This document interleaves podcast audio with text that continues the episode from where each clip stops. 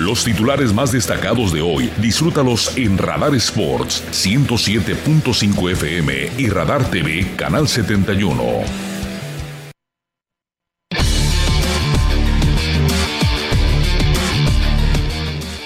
Vic, ¿cómo te va? Te saludo con muchísimo gusto. Noticias importantes y vámonos. Tendidos. Mi querido Roberto Sosa Calderón, ¿qué tal? ¿Cómo estás? Buenas tardes. Pues sí, sigue todavía y seguirá el eh, asunto de la, venta de gallos blancos de Querétaro, que hay que recordar, pues pertenece después de lo que sucedió, regresa a la administración a Grupo Caliente. Eh, surgieron por ahí varias manos que se levantaron. Después el gobernador se reunió con Jorge Alberto Hank, propietario de Caliente, propietario de Gallos Blancos. Y bueno, pues el gobernador ha dicho, lo dijo en este espacio con Andrés Esteves, lo dijo con nosotros en esa charla que sostuvo con nosotros, que pues dentro de sus posibilidades iba a hacer todo lo posible para que el equipo se quede aquí. Hoy el mensaje es reiterado y nuestra compañera Andrea Martínez platicó con el gobernador Mauricio Curi. Andy, ¿qué tal? ¿Cómo estás? Muy buenas tardes. ¿Qué tal, Roberto? Víctor, muy buenas tardes y a toda la audiencia. Así es, el gobernador del estado, Mauricio González, asuma que existen altas posibilidades de que Gallos Blancos se quede en Querétaro. Esto luego, bueno, de que pues, se confirmó que el empresario queretano Francisco Orozco está interesado en comprar al equipo y bueno, en ese sentido reveló que el actual dueño del equipo, Jorge Hank, bueno, pues tiene la intención de que la venta de esta franquicia sea para un dueño que garantice su continuidad en Querétaro. Bueno, adelantó que los dos compradores interesados en el equipo aseguran que tienen la intención de que el equipo de fútbol permanezca en la entidad. Escuchemos esta información que nos da de hoy el gobernador de Querétaro. Yo he hablado, ya vino el, dueño del equipo, este Jorge y hemos platicado mucho con él. él. tiene toda la intención que el equipo se quede en Querétaro y he hablado con dos de los interesados en el, en el equipo y los dos estarían pensando que se quede en Querétaro. Habrá que ver nada más si pasan eh, los temas con la, con la Federación Mexicana de Fútbol.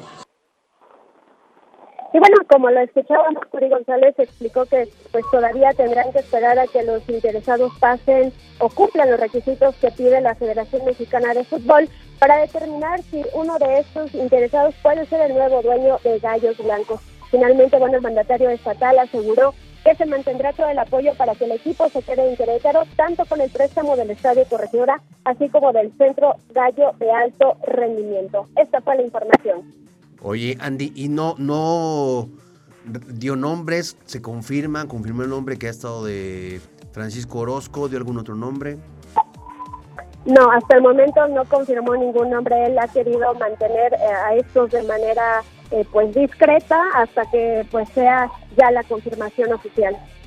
Esta, esta información es eh, fresquecita, Andy, es de hace apenas unos cuantos momentos y pues eh, muy interesado. Entonces confirmamos la intención que hay por parte del gobernador de, que el equipo se quede acá en Querétaro. Así es, es objetivo.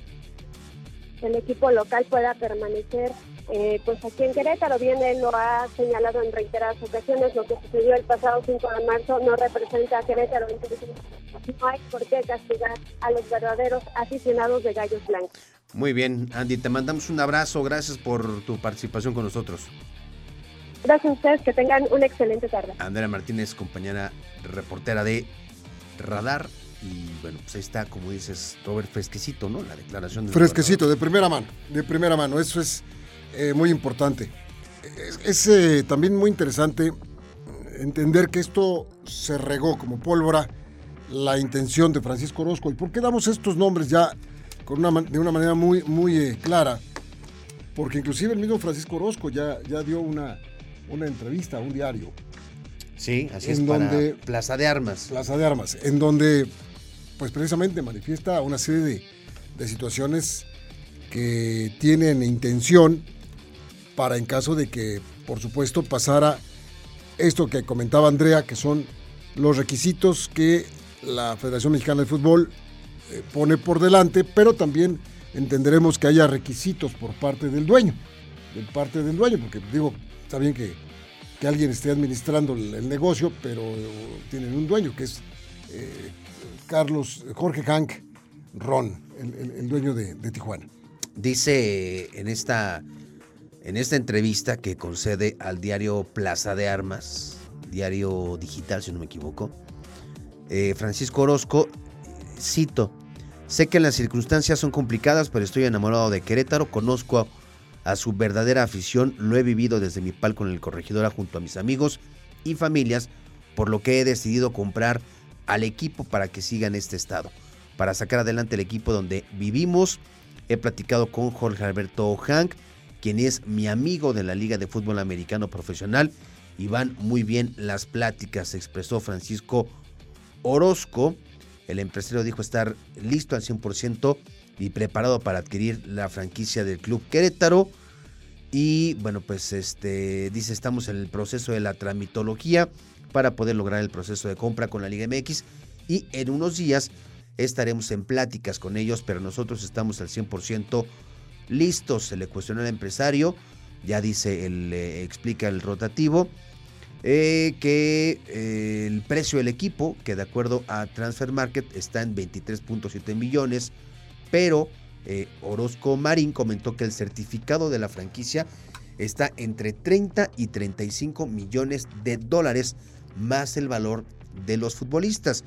Dice Francisco Orozco que pues ya platicó con Mauricio Curi González, el gobernador del estado. Dice, ya platiqué con el gobernador Mauricio Curi para que sepa que estamos interesados, para decirle que el equipo se queda en Querétaro, como le comenté. Estoy haciendo mi vida aquí, he vivido por un año y medio lo que es Gallos, lo que significa para la afición. Lo he vivido con amigos y familia. Y dice el empresario que la voluntad de ambos es que se quede, o sea, se refiere al gobernador y a él, es que se quede el equipo. El gobierno, el gobierno siempre busca eh, que sea un local para no sufrir la incertidumbre de que se pueda ir. Francisco Javier Orozco Marín dijo que él solo eh, va por el equipo, que él será el comprador y que no va con algún otro inversionista y que quiere terminar con la incertidumbre de que el equipo saldrá del estado. Este, Oscar Marín dijo tener buena relación con los dueños de los equipos de la. Liga MX. Oscar, Orozco Marín, perdón, eh, dice tener buena relación con los dueños de los equipos de la Liga MX y recordó que sus inversiones son con empresas privadas y con contratos internacionales. Dice, tengo excelente relación con Jorge Alberto Hank y en realidad la tengo con todos los grupos. En el fútbol americano, en la liga de béisbol y al final hay cordialidad y saben cómo trabajo en la parte deportiva y en temas de negocios. Este, el empresario dijo que va a trabajar en fuerzas básicas y se respaldará eh, al equipo femenil, ya que dijo son las bases del equipo. Finalmente, Francisco Orozco Marín dijo que Querétaro y el deporte también es parte de ese motor que confirman sociedad, autoridades, perdón, que conforman sociedad, autoridades, academia y empresa. Parte de esta charla Correcto, pero de Francisco Orozco, a quien por supuesto que estaremos buscando para que nos dé unas palabras en, en ese espacio. sí, sí, sí. Lo que acabas de dar son datos duros que él mismo se encargó de, eh, de proporcionar. Entre otros, nos enteramos cuál es el, el- el costo Sí, en números claros, redondos, que no lo sabíamos, de- del equipo este, entre 30 y 35 millones de dólares, más el precio de los jugadores. Es decir, es correcto. esas son condiciones, por supuesto, que pone el dueño de la franquicia, que es Grupo Caliente. Eh, ellos eh, tasan esta, esta cantidad y pues eh, es lo que tendrán que pagar por esto. Ya después vendrá el pago, no, no el pago, sino el cumplimiento de los requisitos de la Federación Mexicana de Fútbol. Pero a mí me parece que si el señor Francisco Orozco Marín tiene el dinero, tiene la intención, tiene los contactos, esto, respaldo, podría, esto podría llevar el, el respaldo, por supuesto, eh, eso sí lo tiene, eh, lo sabemos concretamente del gobierno del Estado. Entonces esto podrá verse con mm, optimismo, con un, un- un optimismo claro, un optimismo real que, permiti- que permitiría pensar en que entonces sí el equipo se va a quedar acá, porque de nada sirve que eh, echemos castillos en el aire, y, eh, estemos soñando cosas, pero poco a poco vemos que así se están plasmando las realidades como para que el equipo pueda permanecer así. Afortunadamente, hay un enamorado del fútbol que tiene las posibilidades económicas, primero que nada, porque eso es clarísimo. Aunque tú y yo las tenemos, pero pues para 30, 35 millones de dólares, pues digo, Y el chiste no es comprarlo. así es mantenerlo O y sea, debes de, de decir, a ver, tengo los 35 millones y aquí los tengo. ¿Tienes lana para mantener al equipo en todo lo que implica? Es decir, eh, todos los gastos corrientes, administrativos, deportivos, multas por... La federación multa por... O sea, si tienes ese gran colchón, pues eres bienvenido en la federación. Yo le voy a aumentar otro poquito para que de ese colchón te tengo que aumentar porque es obvio. Si tienes la posibilidad de mantener al equipo sin entradas del estadio Corregidora Es cierto. por un año, órale, compa. Digo, no Un está año. fácil, ¿eh? No ¿Y luego cómo? Sí, sí, sí. Pues Digo, Es- porque a lo mejor hay patrocinadores, a lo mejor hay respaldos de inversión, a la- a lo mejor, ¿me entiendes? Hay flujo. Sí. Pero, pues digo, también los derechos de televisión, las entradas en la corregidora, todo lo que se perdió por la bola de bestias estos, Y hay que ver cuántos patrocinadores, Robert, Se no, quedan. no se bajaron del barco con ah, esto. ¿eh? por supuesto, ¿a quién le va? Ahora, los, los que se quedan van a ver a su equipo jugar de local aquí en la corregidora, por supuesto, sin, sin la gente, pero quizá con los medios y con... Sí va a haber forma de que... Sí. Si no va a estar cerrado en una caja el equipo, pero en fin. Aunque no, no es, no es el mismo impacto, ¿no? De meter. Por supuesto, por supuesto, eso se entiende. Pero todas esas cosas tienen que agregarse a la bolsita esta que está queriendo adquirir el señor Orozco Marín. Ahora, aquí lo interesante, Robert, sería saber quién es el otro comprador. Porque hablan de dos. O sea, dicen, son dos. Uno ya no solo levantó la mano, sino ya dio entrevista, dio cifras y dio datos. ¿Quién es el otro? ¿No? ¿Cuál es el Sí, estoy de acuerdo, respaldo? estoy de acuerdo. el respaldo que tiene. Y sí, tiene, tiene una, una ventaja este Francisco Orozco, ¿no? Acuérdese usted que eh, Hank tiene también lana en eh, la Liga de Fútbol Americano Profesional. Tiene un equipo que se llama Galgos. Tienes que buena allá en... Entonces, se- se- vamos, hay, hay una relación porque Francisco Orozco es dueño de Dinos de Saltillo. que acaban de ganar, por cierto, a los Gallos Negros de a los gallos negros, ¿no? Duelo ahí de, de- de- de hermanos, primos, hermanos, como quiera llamarlo.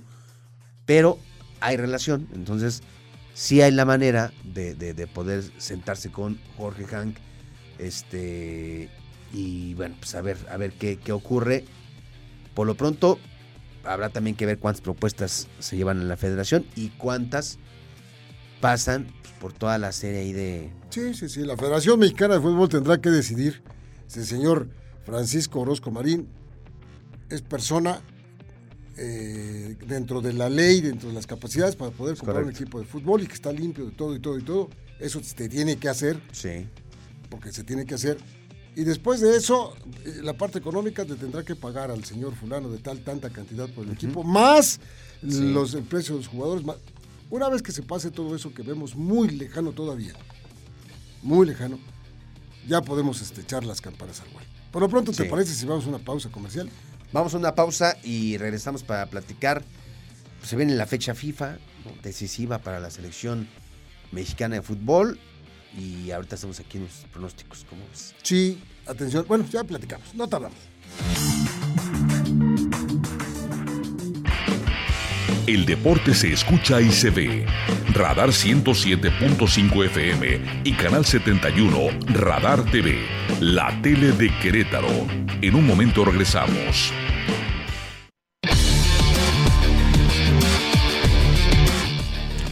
Le comentábamos a usted, la fecha FIFA está a la vuelta de la esquina, la última, que consta de tres partidos para cada uno de los equipos de este octagonal. Para México, por supuesto, ya es muy platicado.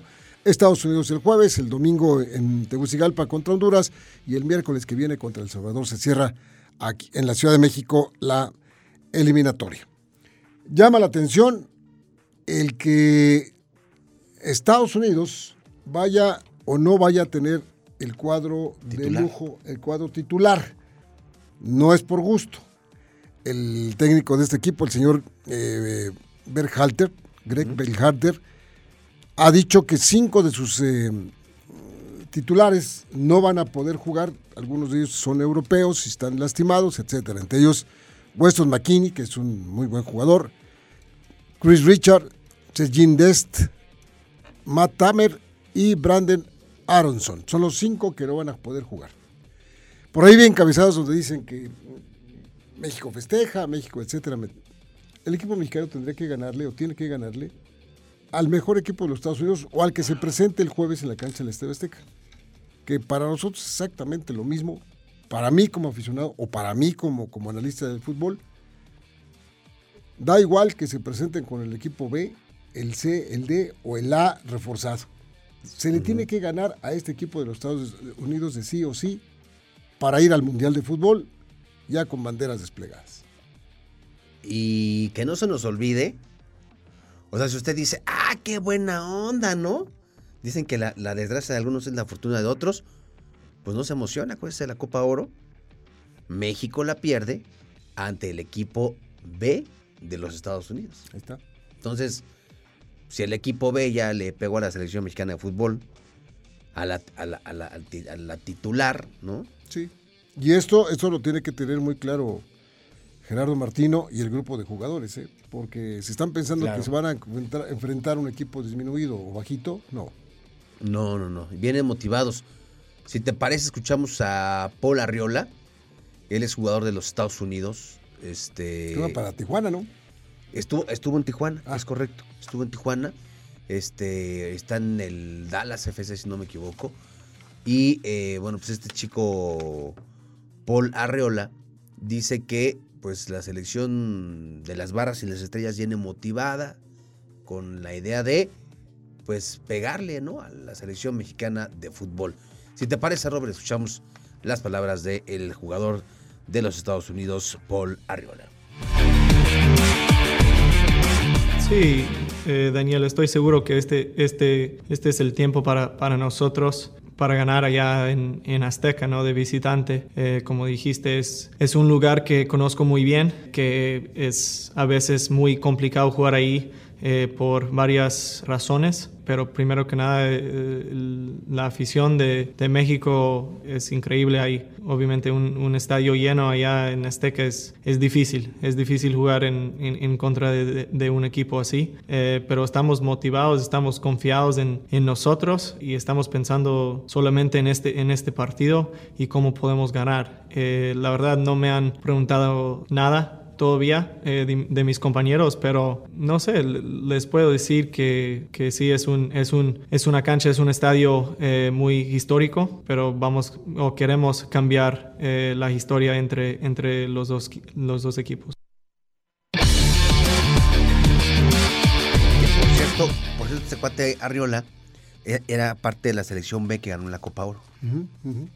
lo, lo, recuerdo jugando, jugó en Dorados, jugó en... Bueno, ¿por aquí anduvo este muchacho estadounidense? Vamos a escuchar ahora a Raúl Alonso Jiménez, el delantero del Wolverhampton, que eh, pues deberá estar en la elección titular y deberá lucirse. Lucirse en el partido contra los Estados Unidos es lo que queremos. Escuchemos.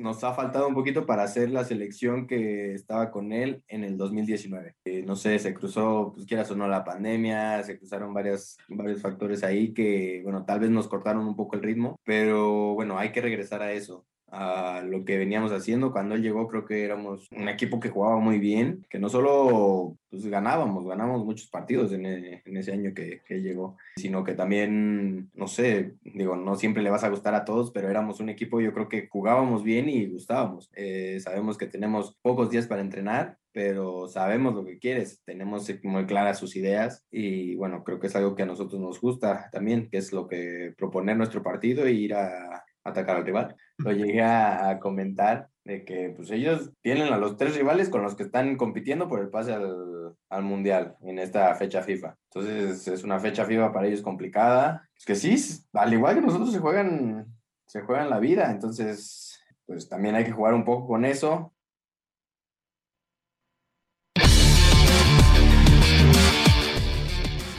Me gustó eh, también las declaraciones de Carlos Acevedo, que está ya con los, entre los cuatro porteros que están entrenando en este momento ya con la selección, porque dice que los que están son para él un ejemplo y son dignos de, de- de imitarlos y seguirlos por sus carreras tan importantes. Pero hay que subrayar que, empezando por Memo Ochoa, eh, Rodolfo Cota, eh, de los que están ahí, la mayoría de los arqueros ya son, ya tienen su edad. Sabemos que los porteros pueden darse el lujo de tener cierta edad y no, no, no, no, no estar en malas condiciones para el fútbol. Pero él es el más joven y dice, yo sé que esa generación ya va en, la- en el último nivel de ellos. Entonces alguien va a tener que tomar el relevo y la estafeta y yo quiero ser uno de ellos. Está chico Carlos Acevedo, que está pasando por un buen momento. Está también Sebastián Jurado, ¿no? De esa generación Sí, sí. muy joven. Estoy totalmente de acuerdo. Este, o sea, sí, sí hay, hay, hay un cambio generacional que se puede. Estaría Malagón, lo podría yo a Malagón este Ah, muchacho. también, claro, Está con la se- claro. Pero ¿sabes qué? Que, que Malagón está, eh, está lesionándose cada Sí. cinco minutos. O sea, se lesiona de una cosa y luego se alivia de una y se lesiona de la Sí, otra. sí, Eso es no, correcto, no es correcto. no es agradable. Pero en fin, pero es de los arqueros jóvenes. Inclusive Malagón estaba en la selección olímpica, nada más que llevaron a la selección olímpica Es correcto. a Memo Ochoa. Es Por correcto. eso no jugó, pero el Sí, titular Memo, era sí, Memo tiene garantizada ¿no? la titularidad, a pesar de que va muy mal con el América. eh, la cuarta peor defensa del torneo, pero Memo Ochoa en selección pues, es un hombre que ha sabido cumplir y tiene un liderazgo que hoy más que nunca necesita el tricolor. Pero bueno, habló, ¿no? Carlos Acevedo. Sí, sí, sí. Tenemos palabras de este arquero joven que juega para el Santos Laguna. fue de sorpresa. Eh, ayer estaba ahí en la casa y bueno, recibí el llamado y, y bien contento y con mucha ilusión de, de poder ir a México. Por supuesto, suma mucho en la experiencia y bueno, voy con, con toda esa ilusión, con esa buena vibra de, de- de poder aportar mi granito de arena, de aprender de los mejores y, y como te comento, estoy muy feliz y muy contento. Sabemos que, que John ahí tuvo una lesión, desearle la, eh, mejor de las recuperaciones. Eh, obviamente que pues, no, no le gusta a nadie eh, una lesión de un compañero, mucho menos de un amigo como lo es Jonah, desearle la, mejor recuperación. Sí, por supuesto, me reencuentro con Gerardo Arteaga, con Jorge Sánchez, con Uriel Antuna. Eh, eso quiere decir que estamos haciendo bien las cosas aquí en lo que es fuerzas básicas y bueno, hay que seguir por ese camino para, para que haya muchos más seleccionados. Dime, dime, Robert, la última vez que recuerdas a un seleccionado nacional que se haya detenido a dar una entrevista. No, no, no, es, son, son famosas esas entrevistas correteando a los jugadores, son famosísimas. Cuando uno le decía, bueno, cuando en el caso que va uno a la tele o va uno para radio, lo que sea, cualquier medio, va uno para el periódico, está uno que parece uno conejo lampareado en la, en la, en la carretera, estás volteando para todos lados así y a ver por, por qué puertas los van a sacar, que no se te vayan a ir. Y uno te avisa que se están saliendo por la puerta 28 y 28 hay, hay que... Yo te dicen, no, que no van a salir, van a salir por ahí. Entonces le dices, ¿sabes qué? Me hablas por teléfono y salen por acá y ahí anda uno corriendo para ver. Y muchas veces uno llegaba y ya estaba subiendo al camión y dices, no, O, o si lo veías, no, no decían absolutamente nada. nada, nada. Simplemente se seguían. Se seguían, pero en fin. en Bueno. fin. No, pero no, no lo recuerdo. Oigan, pusieron a la venta los boletos para el juego del sábado, del jueves. Volaron, ¿eh? 50 mil boletos. Volaron. Quiere decir que la gente está Oye, ávida pero, por ir pero dicen que estaban caros los boletos. Sí. Sí, sí, sí, para precio normal, sí, hasta 2.500 pesos estaban los, los boletos. El más, el más carito, digamos. Que para nuestro nivel, nuestro medio y todo, pues sí, ya, ya, ya es una Sí, lana, porque no vas a ir solo. No, claro. O, o si vas solo, bueno, ya son 2.500. Sí. A ver, vete con tu hermano y con la novia del hermano. Sí, Ya no. son 7.500, ¿Quieres llevar a los chavos? No, bueno, ya no, te, ya no llegas a la quincena.